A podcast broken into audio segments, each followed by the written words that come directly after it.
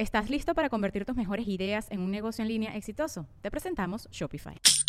Tal vez no lo sabías, pero nuestro podcast More Than Mamis es un negocio. Y lo comenzamos, por supuesto, para desahogarnos y hablar sobre la maternidad, no para convertirnos en expertas de ventas y del e-commerce. Así que sí, necesitábamos ayuda para vender nuestro merch y poner en marcha nuestra tienda. Por eso estamos tan contentas de usar Shopify. Regístrate con tan solo un dólar por mes en shopify.com barra sonoro, todo en minúsculas. Ve a shopify.com barra sonoro para llevar tu negocio al siguiente nivel. Shopify.com barra sonoro. Episodio 154. Muy bien. Beso, ya nos estamos sincronizando. Uh. Hoy me hace muy feliz entrevistar a una persona que tengo más de un año conociendo solamente por videollamada y por fin nos podemos tocar, nos podemos desvirtualizar y yo sé que es una entrevista que te va a encantar mucho porque va a hablar de salud mental, de crecimiento personal y de cómo es la vida de una mujer negra en España. Así que quédate que este episodio te va a gustar mucho. Démosle la bienvenida a la diversidad. Escuchemos las voces de los afrolatinos por el mundo y soltemos esas conductas nocivas que nos limitan como sociedad. Soy Gisette Rosas y esto es Negra como yo, el podcast. Bueno, para mí es un honor que toda la gente de negra como yo conozca a Agatha Emba. Bienvenida. Lo pronuncié bien, Emba. Sí, sí. Así, sí, sí, ¿cómo suena? Bienvenida, Agatha. Gracias. ¿Cómo estás? Bien, bien, Bien, bien. bien. Encantada Bueno, de estar aquí. Qué bueno, qué bueno. Muy bien. Nosotros también estamos encantados de que estén aquí y quiero aprovechar para dar las redes sociales. Recuerda que Negra como yo nos encuentras en todas partes, que también tenemos un Patreon donde puedes colaborar mes a mes y que te puedes suscribir a este canal y a todas las plataformas de podcast donde este podcast esté disponible. Ok, entonces vamos a empezar la conversación aquí. Algo que yo quiero saber de ti es, eh, ¿de dónde saliste tú? No, ¿cómo terminas? O sea, ¿cómo terminamos nosotros conociéndonos en Ubuntu? Pero ¿qué eras antes de Ubuntu? ¿Y cómo fue tu infancia? Uy. Muchas cosas, pero ahí tienes para hablar bastante. Bueno, yo, pues bueno, eh, nacido aquí en Barcelona. eh, mi madre es de Guinea Ecuatorial, pero bueno, mi madre lleva aquí desde los seis años. Ok, o sea, que es Y- catalana. y, y mi padre es gallego. Y se conocieron aquí en, en Barcelona. Y bueno, pues eh, bueno, prácticamente aquí tenemos, bueno, tengo muy poquita familia. Ok. Y bueno, eh, eh, bueno, estoy- tienes la familia en Galicia y familia en Guinea. Exacto, Ok, ok, exacto, ok. exacto. Entonces, pues bueno, eh, eh, bueno, he hecho los estudios todo aquí y bueno, eh, he crecido, pues bueno, bueno, es diferentes etapas, ¿no? Porque claro, vivir aquí no es fácil, crecer aquí no es Sí. fácil, ¿no? Porque claro, luego la gente te dice, bueno, es que, es que claro, nacer en Europa, esto, ¿no? Como que, bueno, privilegios, etcétera, etcétera, etcétera. Pero bueno, es depende cómo lo mires. Yo por en mi, mi lado no es un privilegio, lo único que siempre pues he pensado que, bueno, a medida que te vas haciendo mayor, que dices, vale, tener el DNI puedes tener, depende qué privilegios, pero a lo mejor es, luego te encuentras esa pared, ¿no? que, que te pegas el ostión, porque a la hora de la verdad, pues siempre te han tratado de, de extranjera. Sí, Que a mí lo que me pasaba de niña, que como te tratan así, pues claro, yo misma, yo, a mí me costó decir soy española o soy afroespañola, lo dije de adulta, pero cuando era pequeña siempre decía, soy africana, soy africana, soy africana, siempre. Y luego, claro, cuando ya estás, entras en la adolescencia, pues dices, a ver, ¿cómo digo que soy africana? Porque en ese momento dices, si nunca he ido a África. Claro, ¿no? total. ¿Sabes? Total. Pero claro, es como te tratan, ¿no? Y bueno, y el, y el rechazo que siempre sientes. Claro. Sí, pero bueno. Pero ¿cómo, cómo crece una niña de, de, de tu madre de Guinea Ecuatorial y tu padre de Galicia en Cataluña? O sea, ¿qué, qué experiencias vivías? ¿Cómo, no sé, cómo era un día a día tuyo en esa época? Bueno, mis padres se separaron que yo no tenía ni uso de razón. Ok. Entonces, claro, ya para mí era normal que estuvieran separados. Pero Ok. bueno, por suerte, pues siempre he tenido- los he tenido a los dos. Mi padre Ok. venía a casa eh, todos los días. Bueno, mi madre luego rehizo su vida y mi padre se llevaba muy bien con la pareja de mi madre. Ok. Que luego lo único era malo que, claro, cuando te tenían que echar bronca, te echaban tres personas. eso, No hay era, eso era lo complicado. Pero bueno, eh, por todo lo demás, pues claro, luego pues tienes esta diferencia, ¿no? De que vives en dos mundos. Ajá, Vives ajá. en dos mundos. Total. Em, claro, luego, pues bueno, tu parte africana, pues bueno, es verdad, yo pues siempre me sentía súper a gusto, ¿no? Porque, bueno, mi madre siempre se ha relacionado con gente africana, pero claro, luego, pues claro, mi parte em, blanca, pues claro, era cuando iba a Galicia y, cla- mm, y bueno, es, mi padre es de una aldea, ¿no? Una aldea, aldea, aldea. Claro, pequeñita, ok. Y claro, allí porque la gente me conocía desde que, bueno, desde que nací.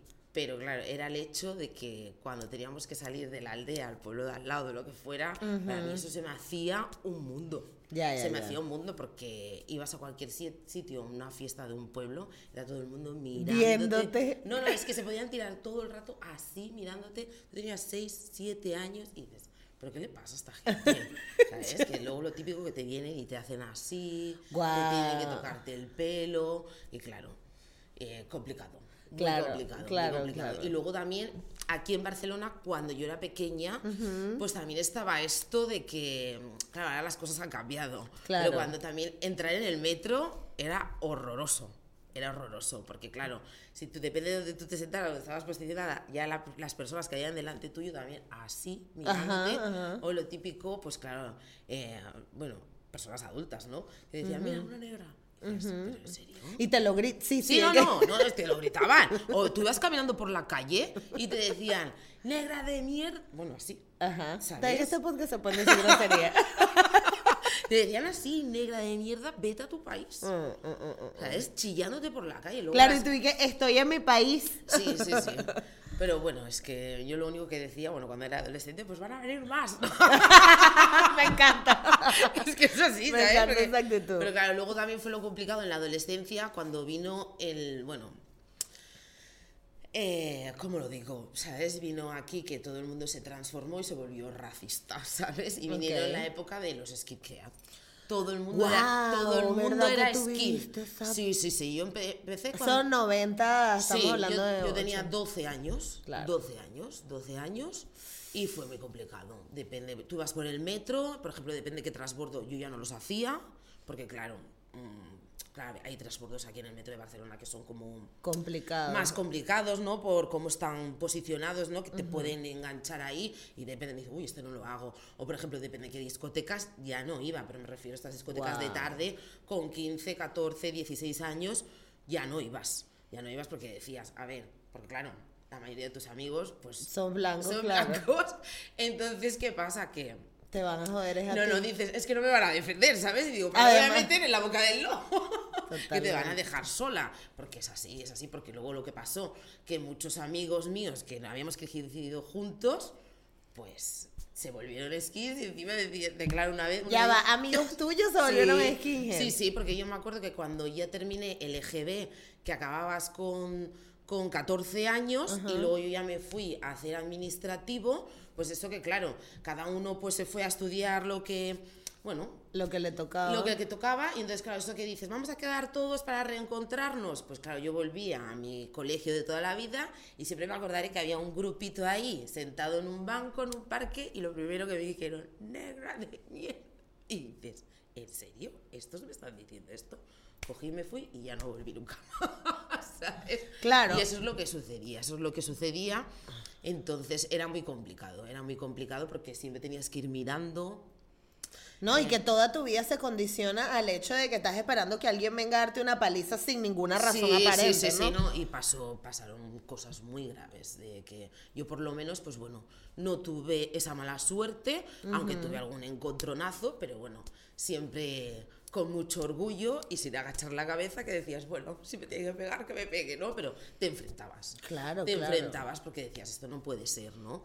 Pero hay mucha gente que le sucedió cosas muy fuertes o luego, pues mira, que la Claro. gente que acabaron con su vida y eso era muy fuerte, pero claro, luego ya pues llegó eh, la época del Jamboree, ¿sabes? Que vamos de- por la tarde y para eso para nosotros todos fue como el paraíso, ¿sabes? Ok. Porque eran toda gen- todas las personas afro, bueno, y Claro. no afro, ¿no? Porque eran, yo qué sé, filipinos, Claro, ¿sabes? personas racializadas Sí, en exactamente. Entonces, claro, eso era como el universo y te, te sentías súper protegido. Y Claro. bueno, y también en familia, ¿no? En familia. Y luego también era, porque claro, todos los chicos que habían ahí es que nos defendían por todas partes. Claro, sí. Y esos chicos, madre mía, es que dices, de aquella época es que también lo tuvieron muy duro, Muy porque, duro. porque había un momento en el Jamboree sobre las, no sé, las 8 de la tarde, Ok.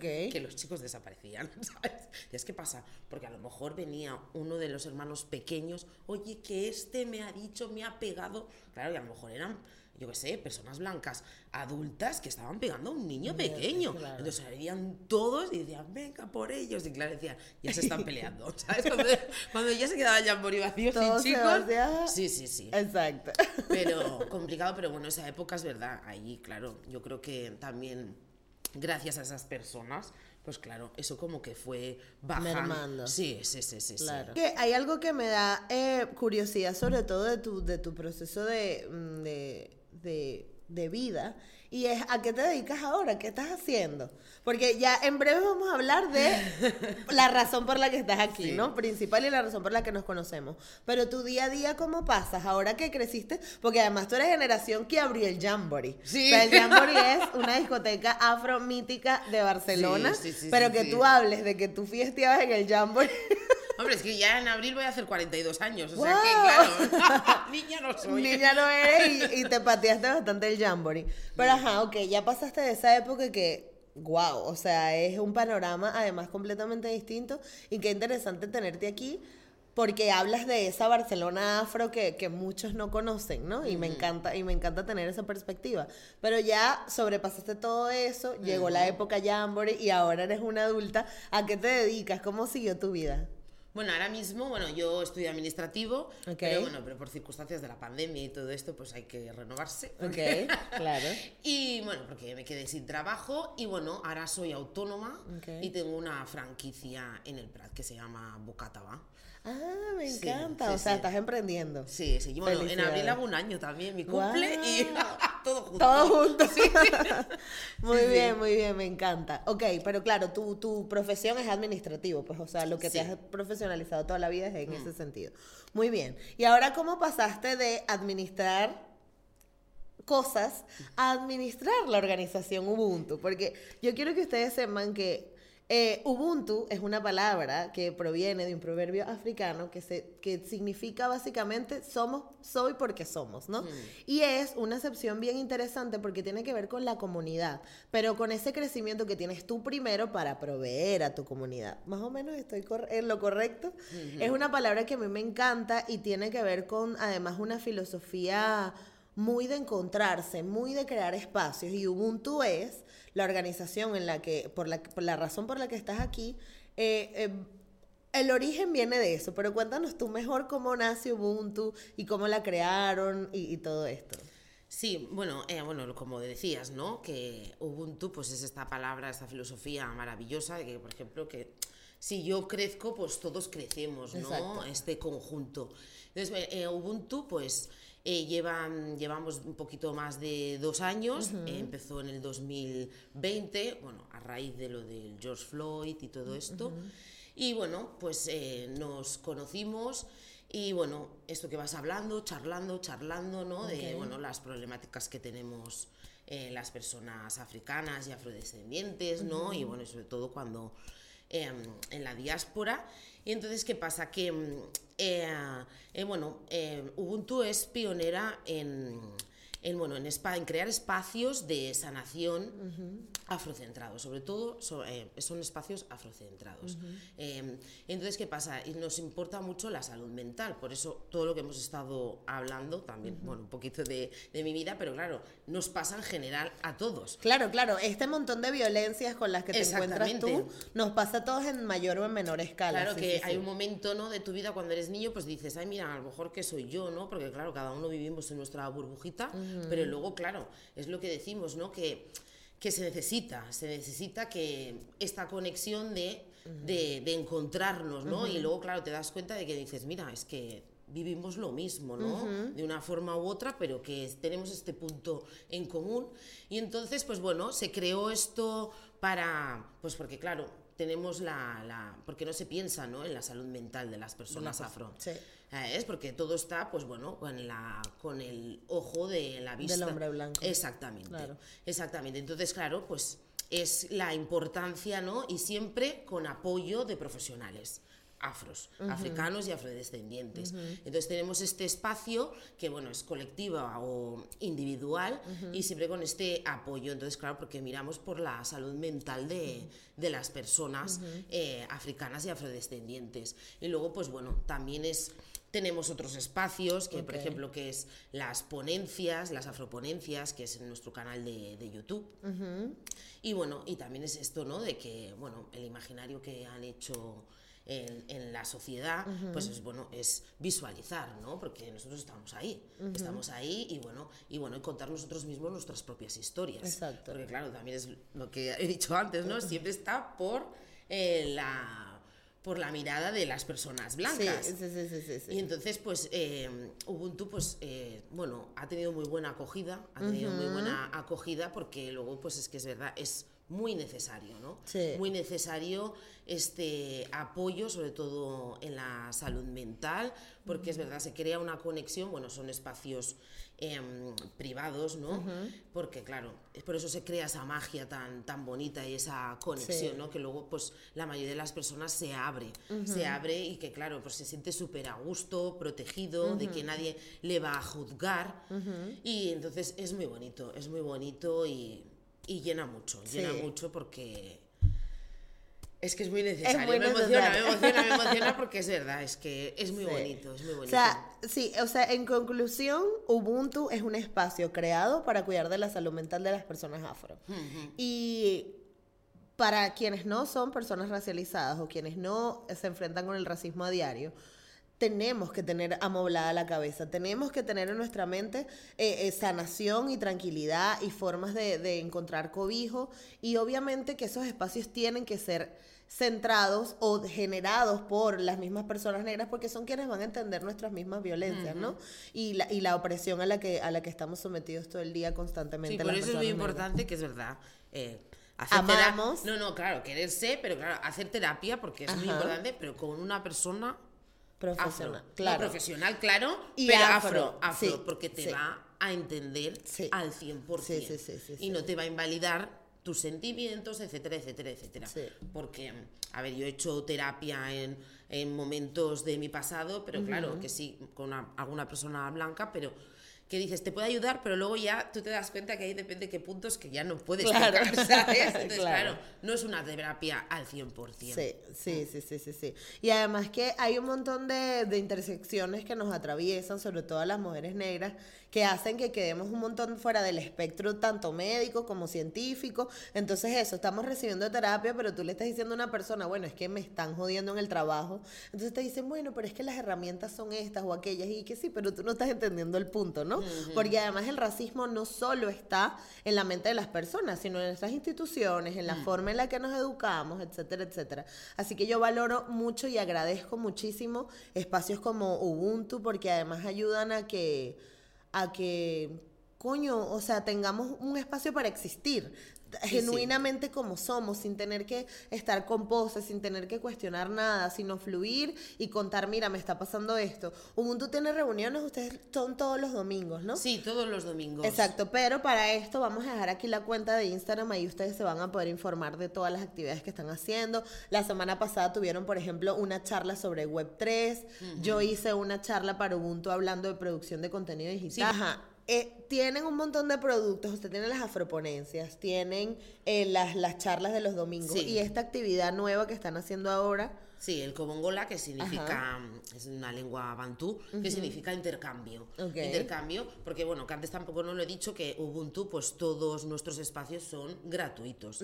Son gratuitos porque, bueno, eh, se piensa en la comunidad, porque también si miramos, pues por desgracia, comunidad. claro, nuestra comunidad por desgracia, pues claro, es que es por, históricamente, pues económicamente, pues siempre hemos tenido esta problemática, ¿no? Y entonces, pues bueno, también esto de los talleres es pues bueno, pues intercambiar, ¿no? Compartir la sabiduría con los, con los demás. Así y es. bueno, y muy bien, y muy bien, lo que estuvo tu primer taller fue genial, estupendo, que lo iniciaste y Sí. a la gente, ah, bueno, encantadísima, encantadísima. No, y yo encantadísima de que ustedes pongan sus esfuerzos porque además es autogestionado. O sea, ustedes toman después de las horas de trabajo de hacer todo lo que tienen que hacer para dedicarle. O sea, muchas veces creemos que tener un producto en las redes sociales o crear actividades comunitarias es simplemente, bueno, poner un micrófono y, y ya, y no. O sea, tiene un montón de gestión detrás y tú, tanto con Eddie, que le mandamos un abrazo, y todas las chicas que, que les apoyan en, en Ubuntu, los chicos chicos, y a todos, a, a- ay, ¿cómo es que se llama el colaborador que está en Argentina? A Robbie, Robbie, que ha escrito un libro, lo digo bien clarito. sí, Ajá, sí, sí. exacto. Muy Y tenemos- interesante. sí, sí, y como que hay un montón de gente valiosísima además que está aportando tanto a la sociedad afuera, a la sociedad bien racista, como a espacios como Ubuntu es. Además, el año pasado estuvieron en las Naciones Unidas. Sí, sí, sí, sí. O sea, ustedes se están dando con fuerza, además llevando todo el rato esta voz de el cuidado de la salud mental de las personas negras. Además que tenemos que aprovechar, yo hice un episodio hablando de eso, pero mientras estemos en el diseño de las personas afro, todas las políticas de todos los países van a estar enfocadas en las personas negras. Así que este es el momento de apoyar a proyectos como ustedes, de apoyar a proyectos como el mío, que estamos haciendo cosas para las comunidades afro, porque estamos justamente en el diseño Ah, por eso, afrocentrarnos, es que toca, es el Exactamente, momento. Es sí, el sí. momento. Sí, sí, sí. Y yo estoy muy feliz de que hayan podido estar con nosotros y de que hayas podido tomarte unos minutos para hablar un poco de tu historia y de Ubuntu. Nos falta hablar un poco de tu familia, porque tienes tres hijas hermosas. Sí, sí, tengo tres niñas. Sí, sí. Y me encanta porque son unas bachaquitas, me acuerdan mucho a mí. Entonces, bueno, a ti también, como fenotípicamente tienen el pelo clarito y son más tostaditas, ¿no? Me encanta, bellísimas, pero de verdad muchísimas gracias por estar aquí, por darnos tu tiempo y bueno, nada, mucho éxito con Ubuntu y con todo lo que tengan que hacer en adelante. Muchas gracias. gracias.